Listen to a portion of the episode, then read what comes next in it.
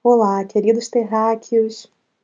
Gratidão por estarem aqui no sétimo dia dos 21 dias de conexão comigo. Eu sou Amanda Malta e hoje vocês estão recebendo aqui, como sempre, em primeira mão, esse áudio através do, gru do grupo do Telegram e amanhã já vai estar disponível no Spotify, no meu canal Amanda Malta, e em seguida estamos preparando o material para colocar no YouTube. Então, peço que para a gente continue a distribuir e acessar mais corações e mais pessoas e despertar mais e mais irmãos, que compartilhe, que curta, até porque para esse conteúdo continuar sendo gratuito, a gente precisa espalhar e viralizar. Bom, hoje, nesse sétimo dia, eu quero trazer um tema que é ligado muito fortemente ao número 7, que é o nosso senso de autorresponsabilidade e autossustentabilidade. O 7 ele sempre foi um número místico, é um número ligado à sorte e ao azar, mas ele também fala muito sobre a nossa conexão com as forças mais ocultas e mais sutis. É uma conexão um pouco mais profunda que o número 6, porque ela acessa, é um, o 7 ele acessa vários corpos energéticos, né? Os nossos sete chakras, os sete dias da semana e vários outros sincretismos que a gente pode fazer em diversas religiões, em diversas culturas com o número 7.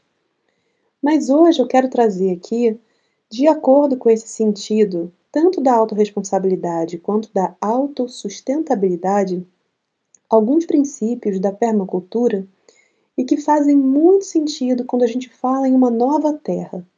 E além desses sentidos da permacultura, que são cinco, é trazer para vocês uma percepção um pouquinho mais elevada, conectada ao que a gente conhece como corpos sutis.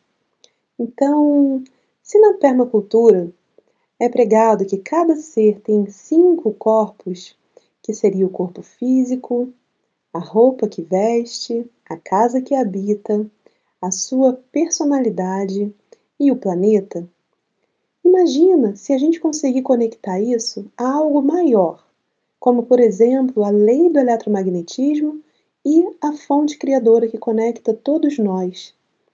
Bom, de 2012 para cá, muitas descobertas científicas foram feitas, principalmente o que envolve a física quântica. E esse é um tema muito polêmico que tem até alguns vídeos que eu gravei no YouTube falando sobre isso e o porquê que eu não costumo usar o termo quântico.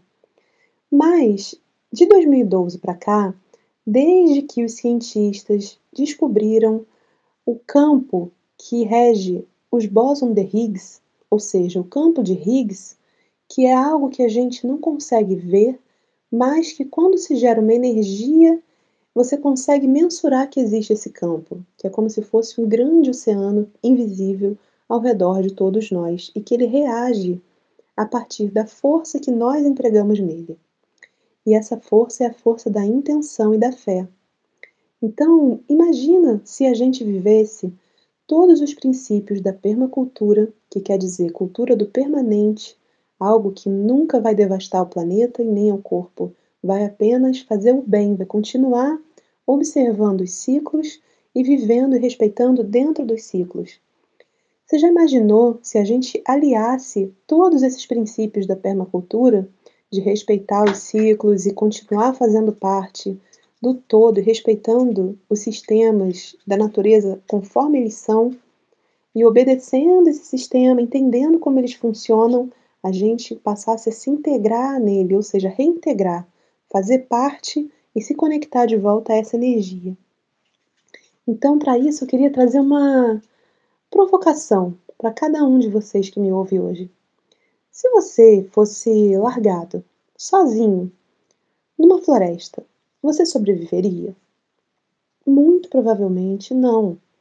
Mesmo que nenhum animal atacasse você, você não ia saber o mínimo, que seriam os princípios de manter a sua própria vida a salvo, muito menos você saberia quais são os alimentos e plantas que você poderia comer nessa situação, como se proteger, como fazer um abrigo.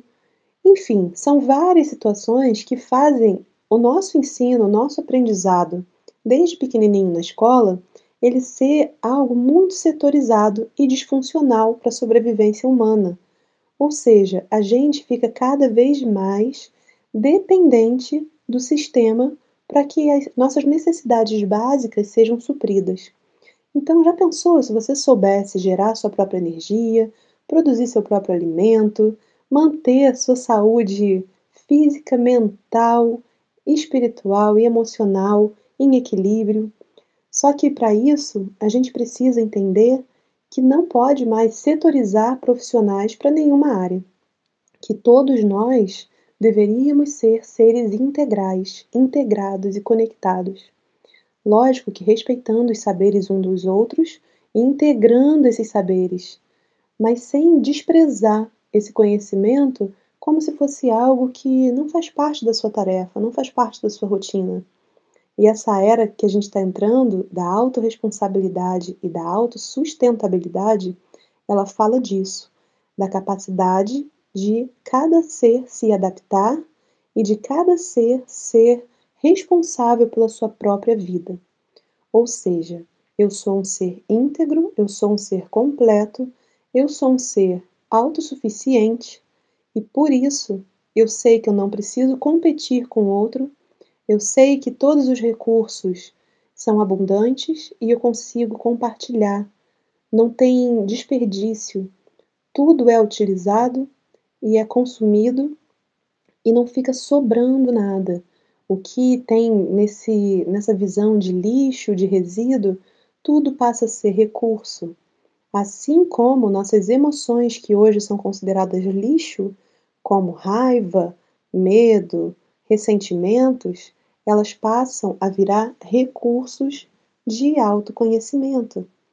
Então, pensa, se na permacultura a gente consegue fazer câmaras de aquecimento através de lixos orgânicos, né, adubo, fezes humanas e transformar esse gás em combustível, você imagina o que você não consegue fazer com a sua raiva? Transformar essa raiva num mega combustível para entender o que, que te motiva e injetar energia para essa mudança. É para isso que serve a raiva. E o ressentimento, já pensou se você conseguisse olhar para esse ressentimento como uma erva daninha que você tem apenas que tirar ela dali e perceber se ela tem algum uso medicinal ou se você pode simplesmente recusar e colocar ela para compostar. E é essa era que a gente está vivendo, de compreender que tudo é energia e que nenhuma energia desaparece. Nada, nem que é material, apenas se transforma.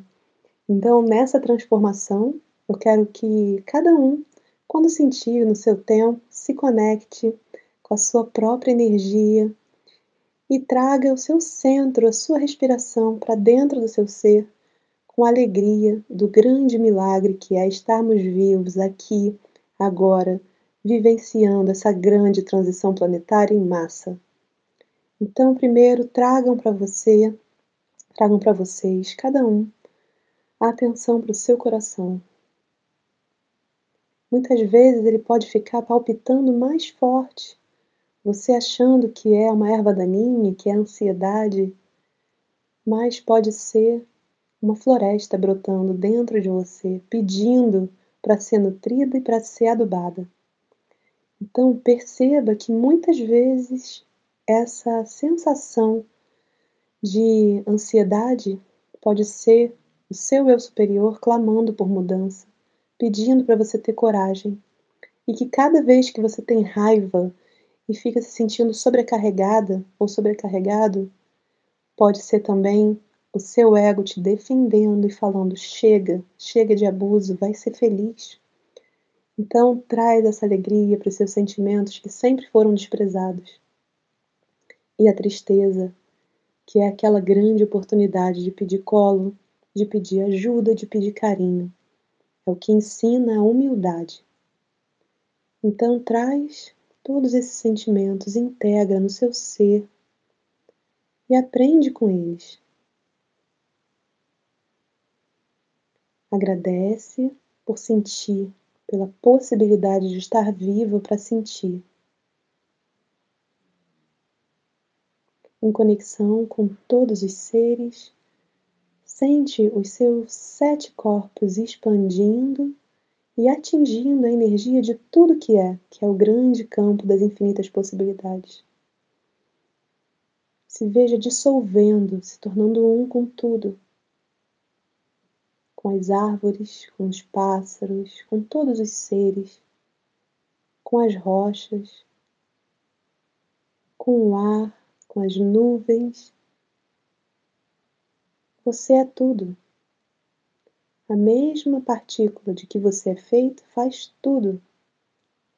Não tem diferença. Sente a sua mão vibrando, a energia passando pelos seus membros, seus órgãos, seus ossos, suas vísceras, sua pele.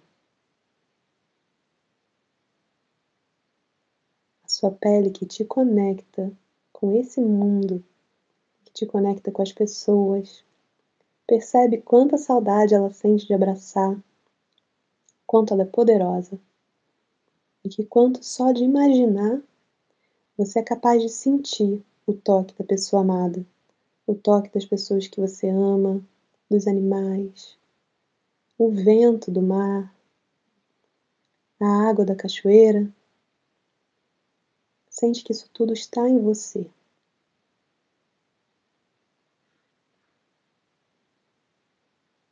E tudo bem. Nada é urgente, porque tudo já é. Agradece. Agradece pela oportunidade de estar se ouvindo, de experimentar ou a solidão e transformar em solitude, em autoconhecimento, ou o excesso de convívio e poder experimentar a grande escola que é o comportamento humano. Cada um vivendo exatamente aquilo que precisa viver para despertar e para desenvolver o autoconhecimento, a autorresponsabilidade e a autossustentabilidade.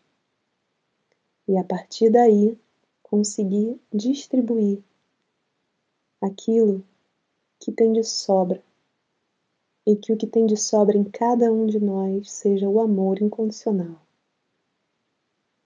o alimento que nutre a terra, que nutre os órgãos, que nutre as relações. Gratidão. E assim é.